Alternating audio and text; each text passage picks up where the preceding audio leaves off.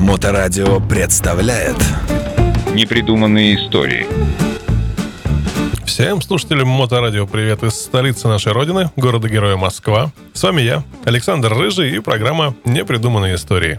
И в прошлом выпуске мы остановились на Швеции, который, в общем-то, не принимал непосредственно участие в боевых действиях, но при этом не забывал неплохо на этом зарабатывать. Одна беда. Швеция прекрасно понимала, что потенциальные покупатели ее продукции в конце концов возжелают не только продукцию, но и производящие ее заводы, да и в конце концов саму страну. А посему вполне себе была готова к подобному исходу. Мотоциклы, поставлявшиеся в армию, производились двумя ведущими фирмами – Хускварна и Монарк. В предвоенный период вторая фирма для удешевления производства монтировала свою ходовую часть и силовые агрегаты первой. Однако с течением времени специалисты задумались об оригинальном армейском варианте, который и материализовался в 1942 году. Верный традициям ведущий инженер Мандерстед разместил э, заказ на изготовление силового агрегата на заводе Альбин Мотор в Кристианенхайме. А прочие узлы, равно как и сборка готовой продукции, выполнялись на монарших производственных площадях ВРБ. Мотоцикл был спроектирован по английскому образцу. Одноцилиндровый, четырехтактный, с наклонным цилиндром, отдельно расположенной коробкой передач и разборной трубчатой рамой. При рабочем объеме в 500 кубиков, выбор э, которого отчасти объяснялся предыдущей моделью изготовителя, мотор получился очень длинноходным. Соотношение диаметра цилиндра и хода поршня составляло 79,6 на 101,2 мм. Чисто внешне двигатель производил этакое длинношеее впечатление, усиленное массивной, даром что из алюминия, верхнеклапанной головкой цилиндра. Изначально клапаны сделали нижними, но мощность 15 лошадей заказчика не устраивала, и конструктор, изменив клапанный механизм, увеличил степень сжатия и сумел добавить 5 лошадей к уже имеющимся. Весил мотор ни много ни мало 36 килограмм. Коробка передач была трехступенчатой, с ножным переключением, моторные задние передачи цепными, а основой электрооборудования стала Магдина типа Bosch. Колеса мотоцикла легкосъемные и взаимозаменяемые. Очень интересно разработчики выполнили ходовую часть. Рама, кроме трубчатых, включала в себя подмоторные части и штампованные элементы. Обхват передка мотора от подножки к подножке шел э, тяжелый защитный бугель. Мотоцикл имел заднюю пружинную подвеску. Передняя вилка параллелограммная, но пружины прятались от грязи и пыли в длинных тонких кожухах, расположенных вдоль перьев вилки по обе стороны колеса. Мотоцикл оснащался многочисленными подсумками, кофрами и даже сумкой на бензобак. На переднем трубе рамы, а почти под баком, находилось резьбовое гнездо для запасной свечи. В таком оснащении мотоцикл Monarch M42 выпускался аж до 1947 года. Швейцария, в отличие от Швеции, никогда не воевала, но армию имела и мотоциклы в ней были. В предвоенный период 10% парка составляли легкие мотоциклы «Кондор», а 90% – тяжелые дорожные машины с колясками производства известной в то время фирмы «Мотосакоши». Каждое подразделение швейцарской армии имело до 15 таких мотоциклов. Очень похожие по конструкции на Харлее, с таким же нижнеклапанным мотором, имевшим, правда, рабочий объем 850 кубиков. Они состояли также на вооружении дорожной полиции и патрульных служб каждого кантона Швейцарии. Парашютно-десантные войска в силу своей технической оснащенности всегда считались самыми маневренными.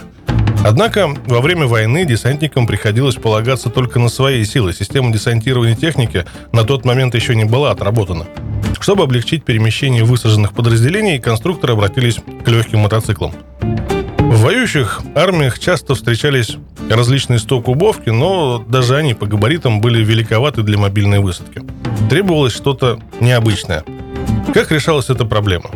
Итальянская фирма Aermoto из Турина, специализирующаяся на измерительных авиационных приборах и ином оборудовании, э, поставляла в свои войска легкий мотоцикл Валюграфа э, с двухтактным 125-кубовым мотором от мотоцикла Sertum Batua. Очень компактная трубчатая рама охватывала со всех сторон силовой агрегат и бензобак, причем часть труб использовалась в качестве топливопроводов. Небольшая серия оснащалась параллелограммной передней вилкой, однако большинство восьмушек имело спереди и сзади жесткую подвеску. Мотор был сблокирован с двухскоростной коробкой передач, кроме того, имелся двухступенчатый делитель. Колеса малого диаметра собирались на разъемных дисках, руль был складным. Производство этих машин нельзя было назвать массовым, и использовались они чаще всего на аэродромах в качестве разъездного транспорта, чем по прямому назначению. Тем более, что об успешных операциях итальянских парашютистов нам практически ничего не известно. Немецкие парашютисты людьми были тренированными и подобных мотомелочей, в общем-то, не хотели. Тем не менее, в середине войны на территории Рейха появилась странная конструкция. Время рождения 1943 год, место Чехословакия. Мотороллер, или по европейской терминологии скутер, дальник, имел двухтактный доцилиндровый 250-кубовый мотор Ява на 9 лошадях, трехступенчатую коробку передач и цепной привод заднего колеса. В отличие от иных подобных конструкций, в данном случае разработчики ради уменьшения высоты пошли не на миниатюризацию транспортного средства, а на изменение посадки экипажа. Сидя друг за другом с вытянутыми вперед ногами, водители и пассажиры напоминали, наверное, экипаж самолета, который после посадки поехал в казарму прямо в кабине, оставив все остальное на стоянке. Часть системы управления была переведена на ручной привод. В частности, двигатель запускался при помощи ручного рычага и, судя по всему, исключительно из сидячего положения. При массе в 110 кг дальник имел тормоза на обоих колесах и при расходе 3 литра на сотню развивал скорость до 90 км в час. По другую сторону линии фронта специалисты также занимались созданием малогабаритных транспортных средств – Американцы подошли к решению проблемы, используя привычный метод самого-самого. Тем более, что мотороллеры различных типов э, были чрезвычайно популярны в Штатах в 30-е годы. Итак, армейский мотороллер «Кушман». Он производился в Линкольне, штат Небраска, Одноместная конструкция весила 120 килограмм, имела нижнеклапанный мотор рабочим объемом 246 кубиков с воздушным принудительным охлаждением и раму с жесткими подвесками, собранную из штампованных профилей.